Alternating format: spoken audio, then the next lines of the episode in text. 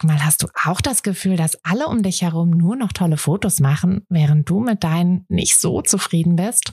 Haben die sich jetzt alle eine Profikamera gekauft oder wissen die etwas, was du nicht weißt? Ich glaube letzteres, denn hinter tollen Fotos steckt oft gar nicht das Mega-Equipment, sondern nur ein paar einfache Tricks. Und wenn du die kennst, dann gelingen dir sogar mit dem Handy tolle Aufnahmen. Also, wie sieht's aus? Soll ich dir diese Tricks verraten? Mache ich nämlich super gern. Melde dich gleich für meinen 0-Euro-Workshop Bessere Bilder an. Dazu suchst du dir unter fotografenschmiede.de slash workshop minus bessere minus Bilder einfach deinen Wunschtermin aus. Und dann gibt es ganz bald eine Person mehr, die auch nur noch tolle Fotos macht, nämlich dich. Also, wir sehen uns im Workshop. Der Titel dieser Folge verrät es ja schon ziemlich gut, in welche Richtung wir heute mal gehen, beziehungsweise wo wir heute mal anfangen wollen. Denn ich weiß von vielen von euch oder viele von euch schreiben mir und sagen, ähm, ja, hm, ich würde ja gerne, aber ich weiß auch nicht und ich habe das Gefühl, alle anderen sind schon weiter, aber ich, ich stehe noch völlig am Anfang. Und das ist auch völlig okay, weil irgendwo muss man ja anfangen und jeder von uns, jede von uns hat irgendwo mal angefangen, irgendwann. Deshalb ist es völlig okay, wenn du noch ganz am Anfang stehst, wenn du bisher nur deine eigenen Fotoalben fleißig gefüllt hast, aber eben auch gerne andere Alben füllen möchtest. Ähm, und ich möchte dir heute so ein bisschen mal erzählen, worauf es tatsächlich ankommt, beziehungsweise eben auch, worauf es nicht ankommt. Mm, ja, und ich würde sagen, wir legen damit einfach direkt los.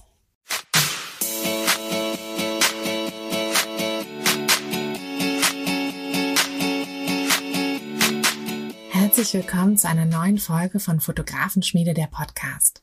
Dein Podcast, wenn du dir ein eigenes Fotografenbusiness aufbauen willst, aber an der ein oder anderen Stelle noch etwas Starthilfe brauchst. Die gebe ich dir hier. Bist du bereit, mit deiner Kamera richtig gutes Geld zu verdienen? Dann lass uns loslegen. Was ich tatsächlich am häufigsten höre, ist die Frage, brauche ich nicht eine teure Kamera und Ausrüstung ohne Ende und Kamerawissen ohne Ende? Und sollte ich nicht auch schon irgendwie ganz viele Leute kennen, die sich von mir fotografieren lassen wollen? Nein. ähm, nein zu allem. Und ja, das ist tatsächlich gar nicht so das Allerwichtigste am Anfang. Und ich verrate dir auch gleich mal, ähm, warum und wie du es stattdessen beziehungsweise worauf du stattdessen achten solltest.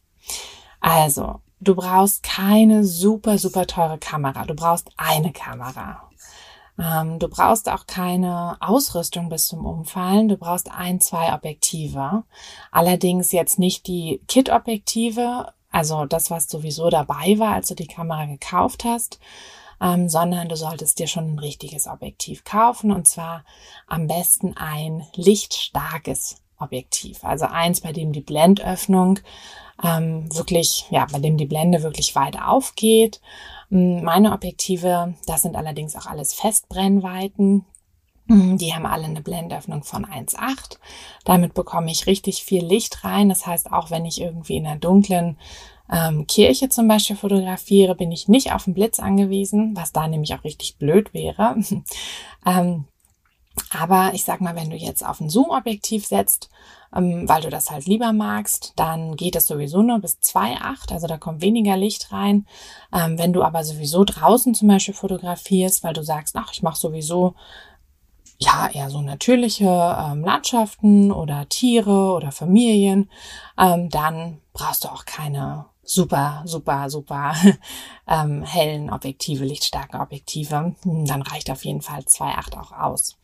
Aber du brauchst, wie gesagt, ein bis zwei Objektive, je nachdem, ob du auf Zoom setzt oder nicht.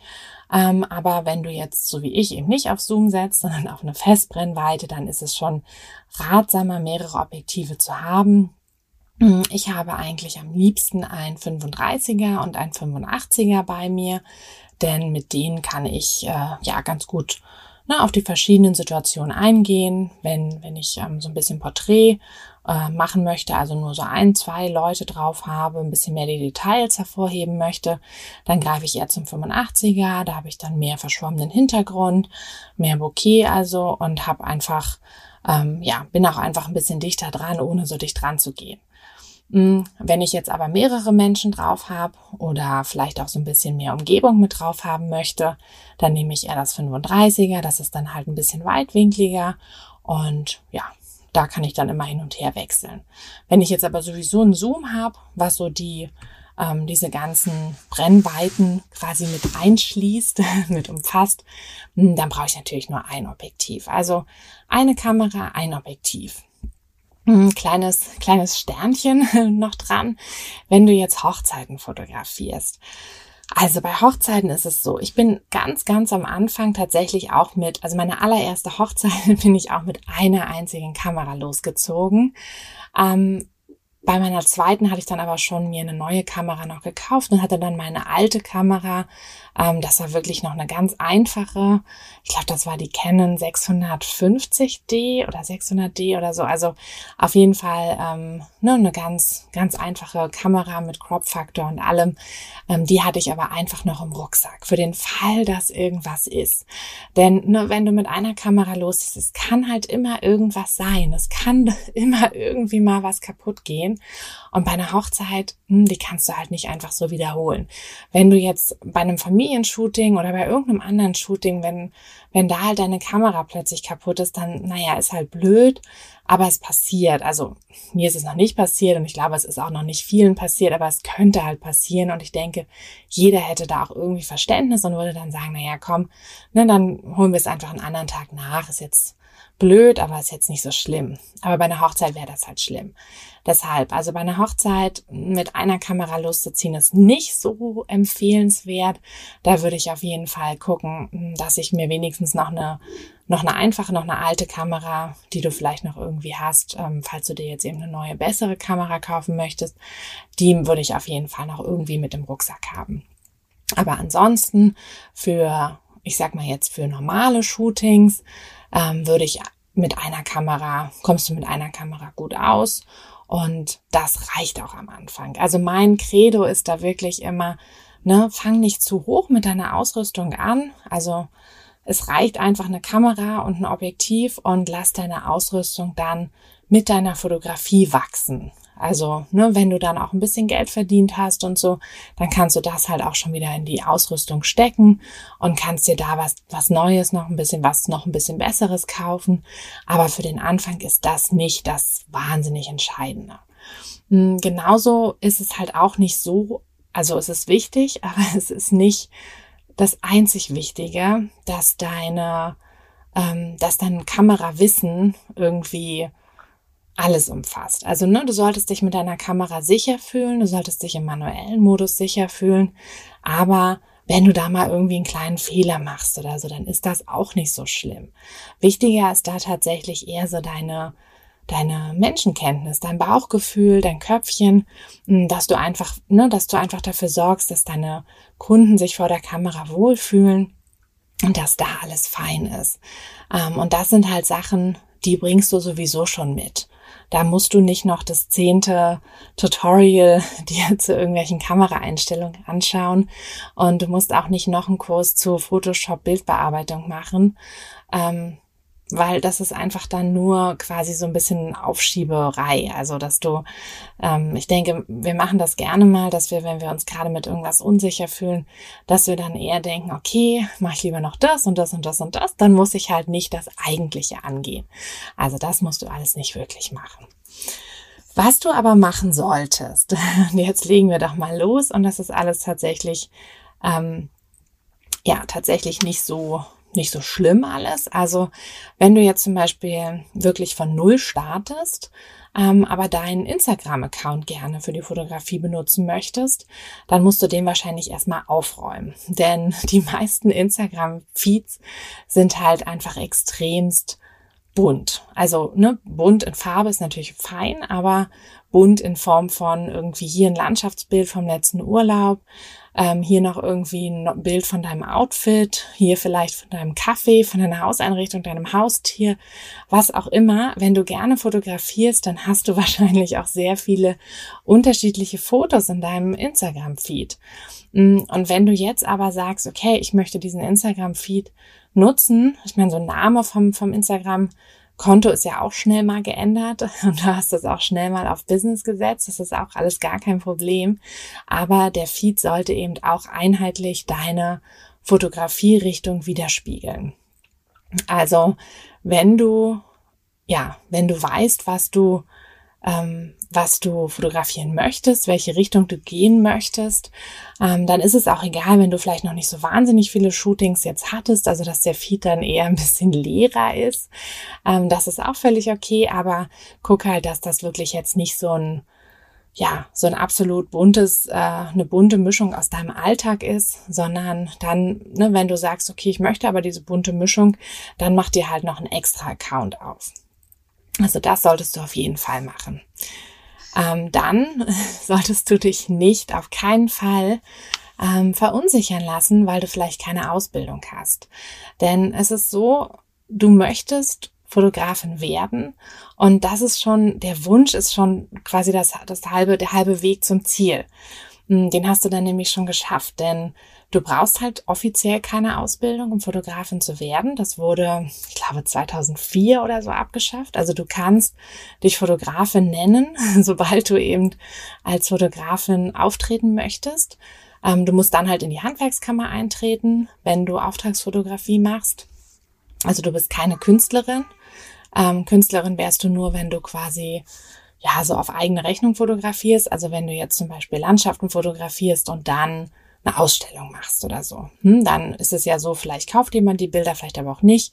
Dann bist du halt ähm, Künstlerin, dann kannst du in die Künstlersozialkasse gehen, aber ähm, als, ja, als, ich sag mal so Familienfotografin, Hochzeitsfotografin, Tierfotografin, die halt Aufträge entgegennimmt von, ähm, von ihren Kunden, ähm, bist du eben Handwerkerin. Also ne, dieser ganze Papierkram und so, den musst du natürlich alles ordentlich machen, aber du musst eben keine Angst haben. Ja? Nur weil du keine Ausbildung hast, das macht überhaupt nichts.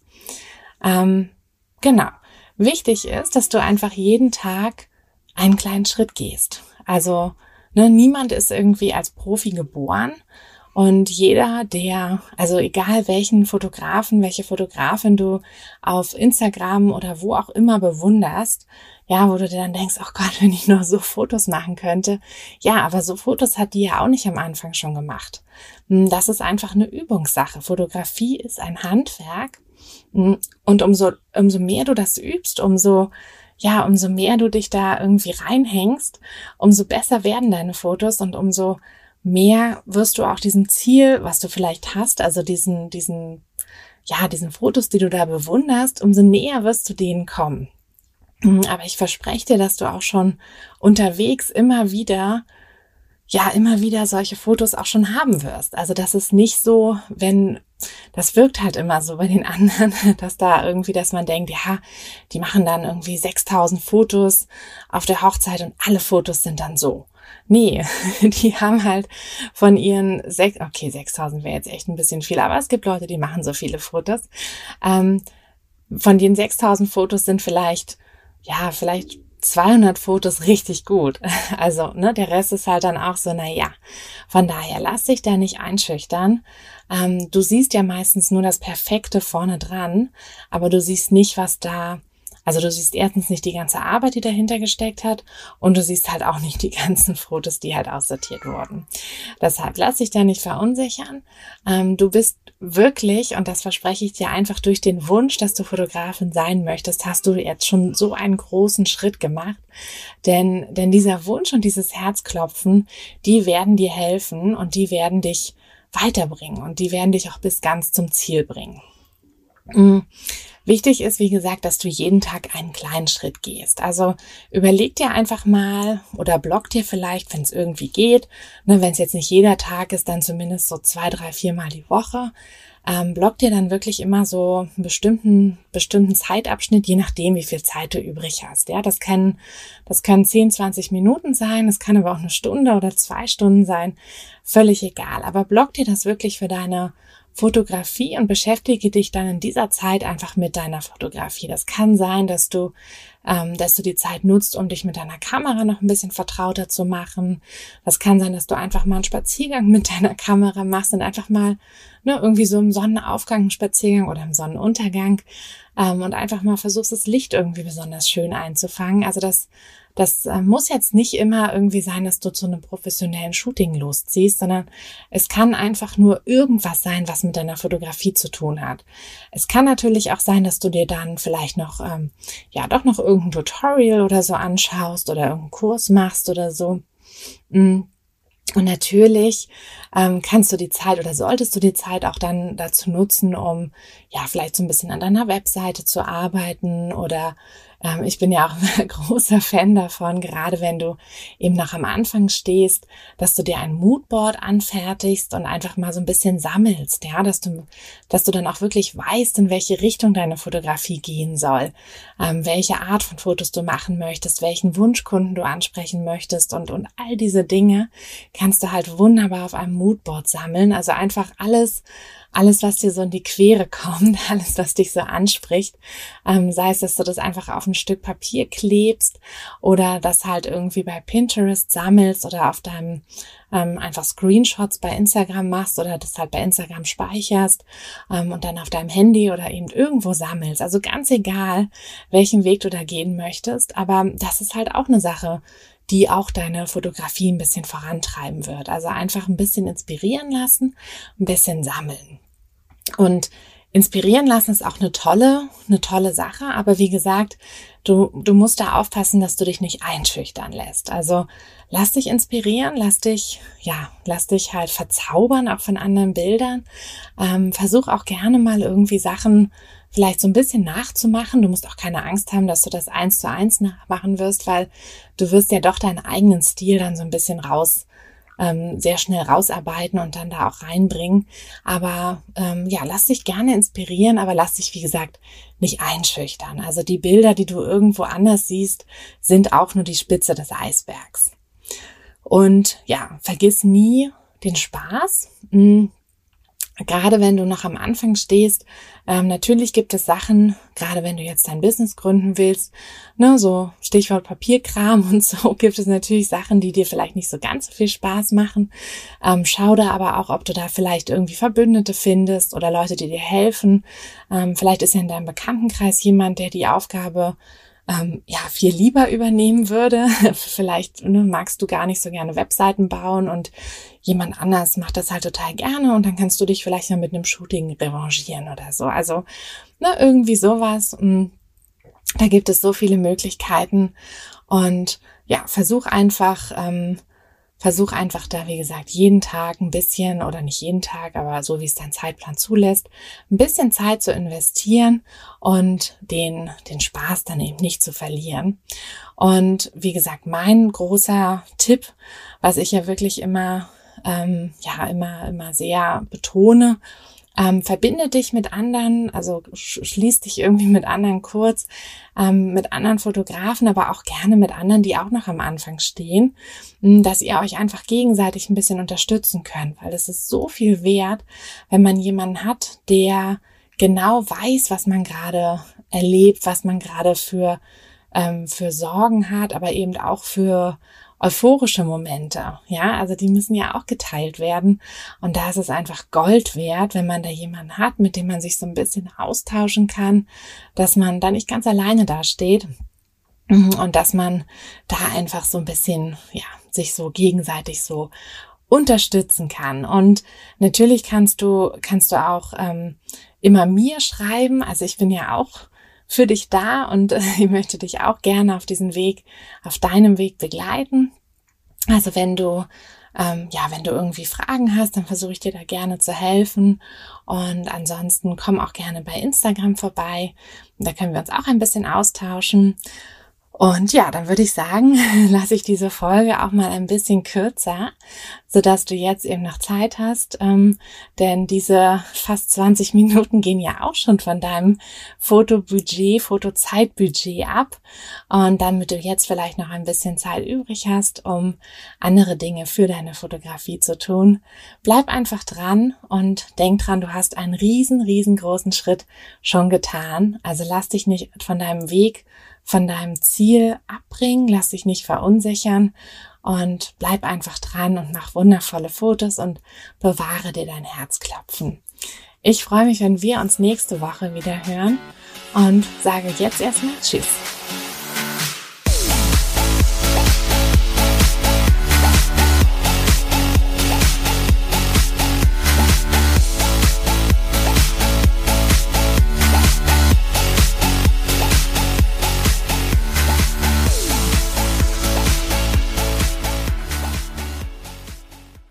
Hey du, Fotografin, hast du dich schon auf die Warteliste für die nächste Business-Kursklasse gesetzt?